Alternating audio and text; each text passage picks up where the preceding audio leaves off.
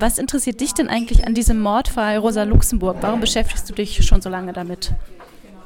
Ich wollte da äh, einen Film drüber machen, äh, konnte den aber, habe den nicht finanziert bekommen und habe gedacht, äh, das ist so ein äh, historisches Ereignis ähm, und da musst du weiter forschen und habe dann eben den Nachlass von Waldemar Papst, dem Auftraggeber des Mordes, ähm, einsehen können als erster und äh, habe da eben dann verschiedene Sachen rausgefunden.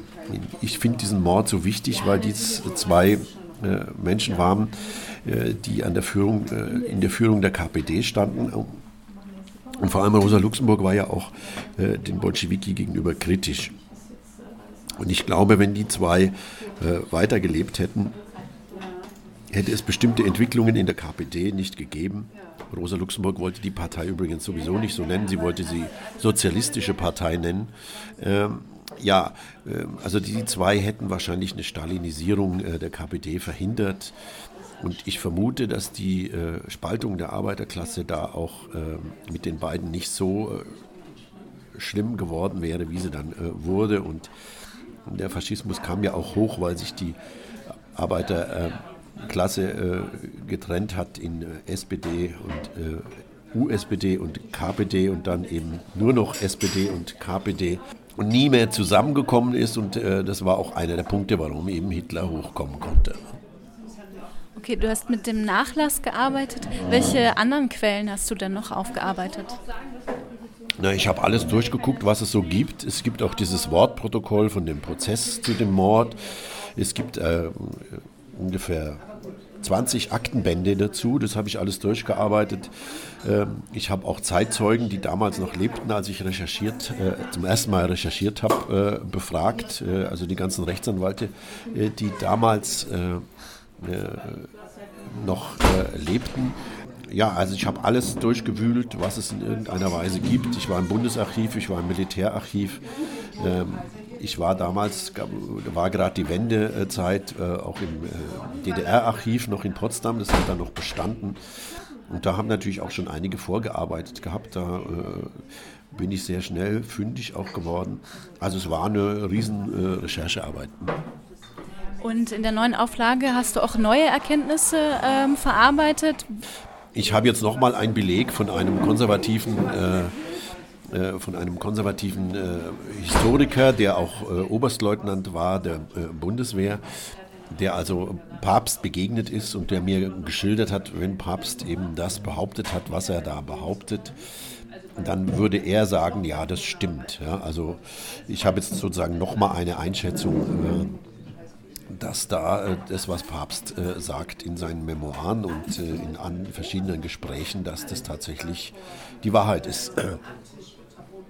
Du hast äh, in deinem Vortrag sehr viel über die Rolle der SPD gesprochen und ähm, wie die mit, damit umgeht mit der Geschichte und hast auch in der Gegenwart gezeigt, dass äh, das ja eher verharmlost wird und die Gewalt, da wird nicht so gern drüber gesprochen. Ist das wirklich äh, so? Hast du keine anderen Stimmen gefunden? Ja, das ist ganz merkwürdig. Also es gibt äh, an der Basis äh, ganz viele Leute, die sagen, ja, das war ein großer Fehler und das war ein Verbrechen, was da passiert ist. Aber je höher es raufgeht, äh, umso vorsichtiger werden die äh, Leute. Ja.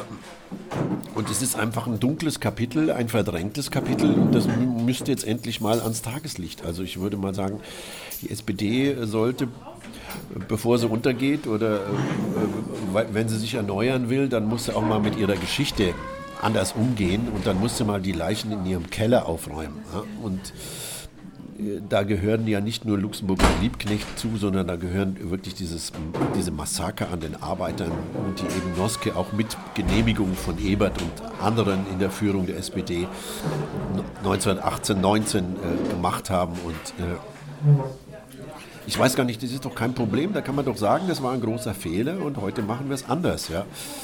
Es wird ja von anderen immer verlangt, das wurde, wurde ja von der damaligen PDS immer verlangt, dass sie sich distanzieren. Ähm, ich denke, 100 Jahre danach äh, kann auch die SPD sich mal von dem distanzieren, was damals passiert ist. Okay. Ähm, du hast, bist auch als Regisseur tätig und du hast unter anderem 2017 auch einen Film zu Benno Ohnesorg äh, gemacht.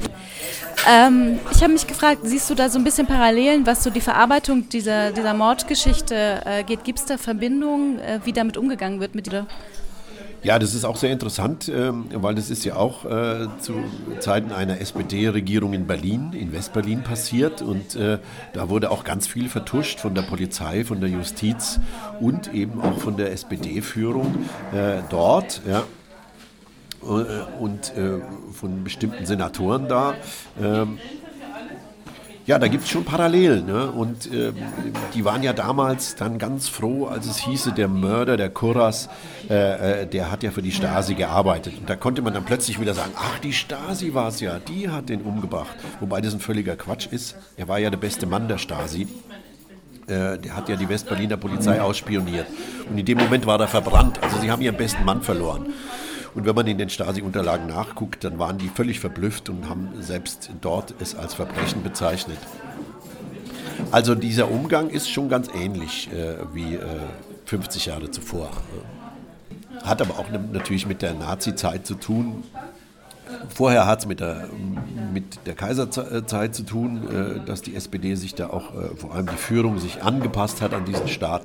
Und nach der Nazi-Zeit war das natürlich auch so, dass man damit nichts mehr zu tun haben wollte.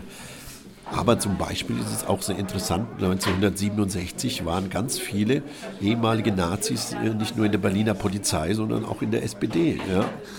Also es war nicht nur so, dass die wie im Westdeutschland in der CDU oder in der FDP gelandet sind, sondern da sind auch welche in der SPD gelandet. Ähm, ähm, Gibt es noch andere Projekte, die, äh, die du im Moment machst oder die noch anstehen?